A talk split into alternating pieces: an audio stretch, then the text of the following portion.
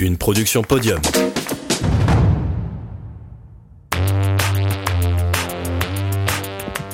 Bonjour à toutes et à tous. Aujourd'hui, on a rendez-vous avec Nathalie Mathieu, championne du monde de hockey subaquatique. Elle nous fait découvrir son sport qu'elle pratique depuis de nombreuses années au plus haut niveau. Elle nous explique comment elle a découvert ce sport, puis comment elle est parvenue à atteindre le meilleur niveau, et enfin comment elle continue de s'y investir en tant que coach. Préparez-vous, son histoire de sport commence là. Alors, je m'appelle Nathalie Mathieu, je vais avoir 50 ans cette année. J'ai commencé le hockey euh, à 16 ans. À l'époque, je faisais de la natation en milieu euh, niveau très très petit, un niveau départemental. Et euh, mon entraîneur de natation euh, faisait du hockey. Il nous a fait essayer une séance et euh, j'ai adoré le principe. On dit souvent que c'est un sport en trois dimensions. Parce qu'en fait, les adversaires, ils peuvent arriver de tous les côtés. Ils peuvent arriver devant, ils peuvent arriver sur les côtés, ils peuvent arriver au-dessus de la surface et on ne les voit pas forcément venir, tout comme ils peuvent arriver par, euh, par derrière. Et donc, c'est un petit peu euh, ce côté-là qui était intéressant. C'est un sport qui est très, très tactique. C'est-à-dire que comme on ne peut pas communiquer avec euh, les autres joueurs de notre équipe, si on ne sait pas où sont censés être placés nos coéquipiers, et bien on peut pas jouer. Donc euh, souvent on arrive à jouer à l'instinct. On sait que à ma droite, je vais avoir mon ailière, je vais avoir mon pivot. Arrivé à un certain niveau, on ne se regarde même plus sous l'eau. On sait que la joueuse ou le joueur sera là et donc bah, on se fait des passes et on joue ensemble et ça se déroule tout comme ça. Alors le hockey subaquatique est un sport euh, donc collectif qui se joue à 6 joueurs dans l'eau, 4 euh, remplaçants sur le bord qui peuvent euh, changer à tout moment. Il n'y a pas besoin de faire d'arrêt de jeu. Donc on est comme dans une position allongée au fond de l'eau. Donc c'est un sport en apnée. On n'a pas de bouteille, comme beaucoup de personnes nous posent la question régulièrement. Il n'y a pas de bouteille. Euh, on a des palmes, masque tuba, et on a une petite crosse qui fait à peu près 20 cm que l'on tient avec un gant pour se protéger la main parce que on peut se prendre de mauvais coups et puis pour éviter de frotter le carrelage euh, avec ses doigts, ce qui fait très mal. Euh, donc un match de hockey dure deux fois 15 minutes avec une mi-temps de 3 minutes ce qui est largement suffisant parce que c'est un sport qui est très très physique. Il faut savoir que dans les compétitions, on ne fait pas, on ne se déplace pas pour faire un seul match. On va se déplacer et dans la journée, on va enchaîner 3, 4, 5 matchs. C'est pour ça que le temps euh, de 2 fois 15 minutes est largement suffisant. Le hockey se joue généralement sur un bassin de 25 mètres, généralement 15 mètres de large, sur une profondeur de idéalement 2 à 3 mètres. C'est très physique. C'est un sport de contact de l'extérieur pour quelqu'un qui nous connaît pas, qui connaît pas ce sport. On a l'impression d'être de voir un bassin de piranha sur un morceau de viande. Quand on, ne connaît pas les règles, euh, on peut, ça peut se confondre un petit peu avec ça. Mais euh, le hockey est très réglementé. Il y a des règles, il y a des interdits, il y a des, il y a des prisons, comme au hockey sur glace. On dit souvent que le hockey subaquatique ressemble est un mélange entre le hockey sur glace et le rugby. Euh, donc avec euh, des lignes avant, des lignes arrière, euh, donc des prisons, des coups francs, des entre-deux. Et le but, c'est comme une gouttière en inox qui fait 3 mètres de long.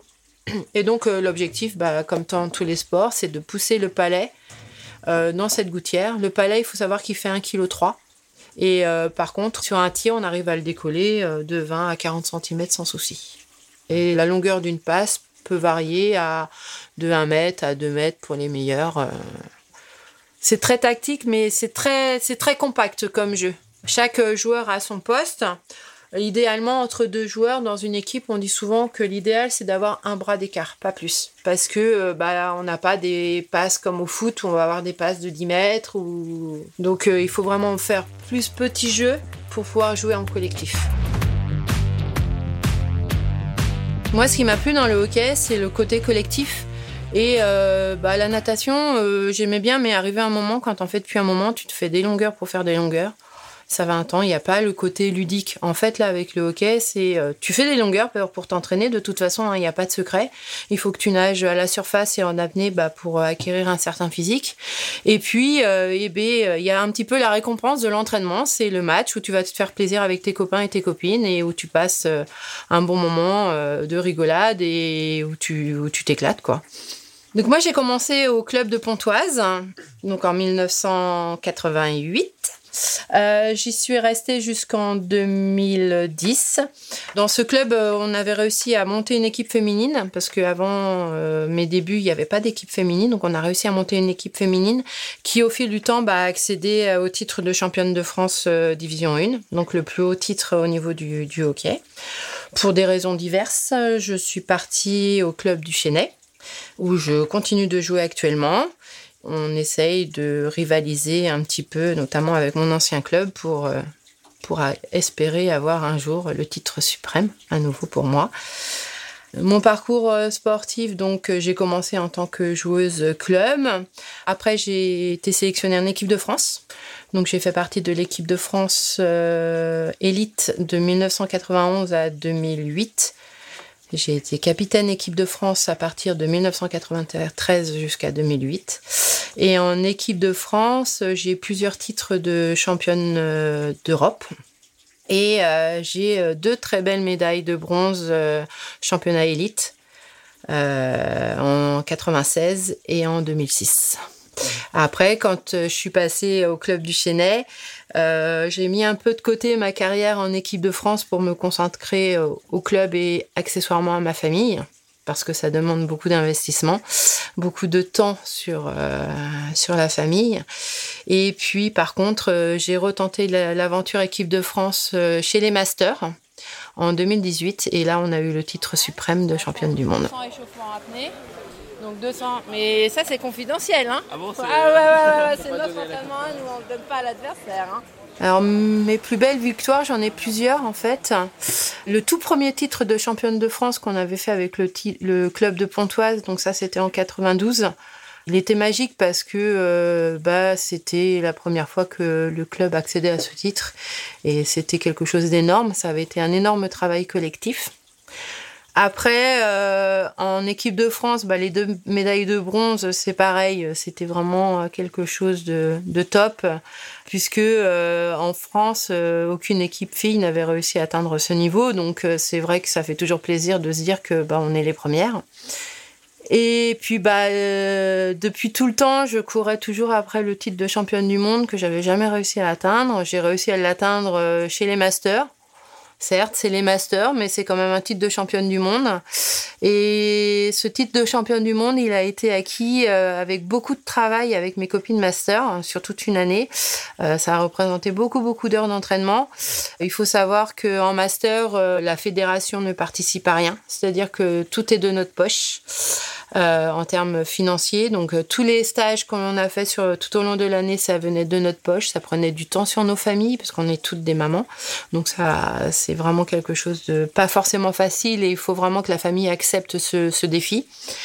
On est parti donc à Québec à nos frais, etc. Euh, inscription championnat, euh, déplacement, hébergement, etc., etc. Et on a joué en finale contre les Australiennes. Et il faut savoir que les Australiennes, bah, c'est euh, the équipe à battre, euh, aussi bien chez les élites que chez les masters. Donc euh, gagner le championnat du monde contre les masters, et on m'a même dit à la façon des Australiennes, c'est la plus belle des récompenses qui puisse exister. C'est énorme, énorme. quand j'en parle, j'en ai encore des frissons. Et la petite anecdote pour les championnats du monde, c'est que dans notre préparation, juste avant le match, on avait une playlist et on rentrait sur le bord du bassin avec notre chanson. Notre chanson, c'est Lose Yourself d'Eminem, qui complètement euh, en adéquation avec, euh, avec ce qui nous attendait. C'était un seul but, bah, saisis ta chance et on l'a saisi. Et maintenant, dès que j'entends cette chanson, j'en ai des frissons et j'ai les larmes qui viennent aux yeux automatiquement. C'est énorme. C'est un truc euh, de malade. ça se voit encore ma façon d'en parler. J'ai les yeux qui pétillent. c'est voilà. C'est, je peux pas dire si c'est ma plus belle parce que les autres elles avaient de l'importance, mais ouais, si c'est quand même une très très belle consécration. En plus, Euh, pour l'autre anecdote, c'est que ce titre de champion du monde, je l'ai eu pour mes 30 ans de hockey. En fait, je suis maman de trois garçons qui ont actuellement 20, 18 et 13. Et j'ai eu la chance de pouvoir euh, rester maman au foyer très longtemps. Pour s'entraîner, c'était plus facile. Et depuis 2018, je suis euh, ATSEM euh, dans l'école maternelle du village de mes enfants. Et donc, euh, oui, il bah, faut arriver à concilier euh, et la vie professionnelle parce que bah, les horaires font que bah, dans la journée, je peux plus m'entraîner, donc je m'entraîne le soir ou le mercredi, mais en même temps, le mercredi, j'ai toutes les obligations familiales euh, à faire. Il faut savoir que le hockey, c'est quand même une, histoire de famille pour la plupart du temps, puisque moi, mon mari a fait du hockey à haut niveau aussi. Il a été champion du monde en 98.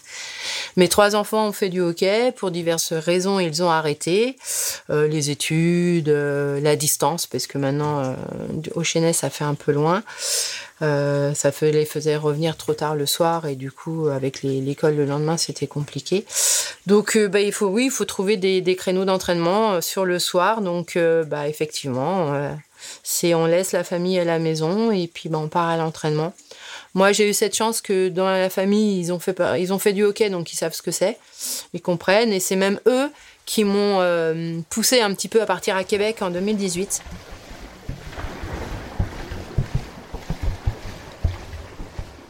Alors l'apnée n'est pas forcément euh, un gage de bon joueur. Le hockey a beaucoup évolué euh, depuis mes débuts. Donc au début, effectivement, euh, le hockey, c'était euh, les plus forts, c'était ceux qui prenaient le palais, qui allaient tout droit et qui tenaient le plus longtemps en apnée. le hockey est en train d'évoluer. Il est en train de, je dirais presque, de se professionnaliser dans l'entraînement. Maintenant, il suffit plus de faire que deux entraînements de hockey par semaine pour être bon. Il faut aussi faire avoir tout un, parcours sportif à côté de préparation générale, donc tout ce qui est gainage, euh, cardio, euh, séance de fractionné, enfin tout ce qu'on peut voir dans beaucoup de sports maintenant. Et euh, maintenant, il y a le un bon joueur de hockey. En fait, il a trois facettes. Il a un bon niveau physique, il a un très bon niveau technique avec des gestes, une gestuelle très particulière, des feintes. Il a une très très bonne vision de jeu, donc un très beau côté euh, tactique en fait. Donc c'est en fait c'est l'alliance des trois qui va faire un très bon joueur. Un joueur très physique, euh, bah, il va pas être très intéressant parce qu'en fait, euh, très physique, il va savoir aller que tout droit. Donc, contre certaines équipes, ça va se passer. Mais face à un haut niveau, bah, il suffit de le contourner et de, de, de, lire un petit peu euh, sa tactique pour euh, pouvoir l'éviter. Et c'est plus gage de, de bons joueurs de hockey. Un bon joueur de hockey, c'est vraiment l'alliance des trois. Sur un championnat d'Europe, ah oui, on avait fait fort. On était parti donc à Amersfoort en 93, donc Amersfoort, c'est en Pays-Bas. Non, c'est pas 93, c'est 95, pardon. Et euh, notre bus est tombé en panne. Donc on avait un match à 7h le matin. Donc à 6h le matin, il a fallu pousser le bus. L'équipe fille est descendue pour pousser le bus. Bon, voilà, ça fait peut-être une bonne préparation pour le match. On a gagné. Donc peut-être que c'était une solution. Et vous êtes arrivé à l'heure? Et on est arrivé à l'heure.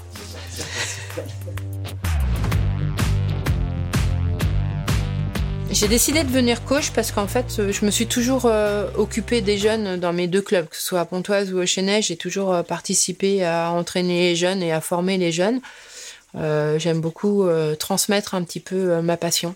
en tant que coach, je suis assez une maman en fait. Je suis vraiment le plaisir de partager cette passion, ce sport qui qui est toute ma vie en fait. Donc j'ai toujours été euh, sur les bassins, euh, sur les bords de piscine, euh, dans les compétitions jeunes. On m'avait déjà demandé il y a longtemps, j'avais refusé parce que je trouvais que j'avais pas assez le temps. Et puis bah là, je me suis lancée dans l'aventure pour les championnats du monde en 2019 hein, chez Field. ça a été une super belle aventure et les filles ont terminé troisième vraiment quelque chose de magique aussi.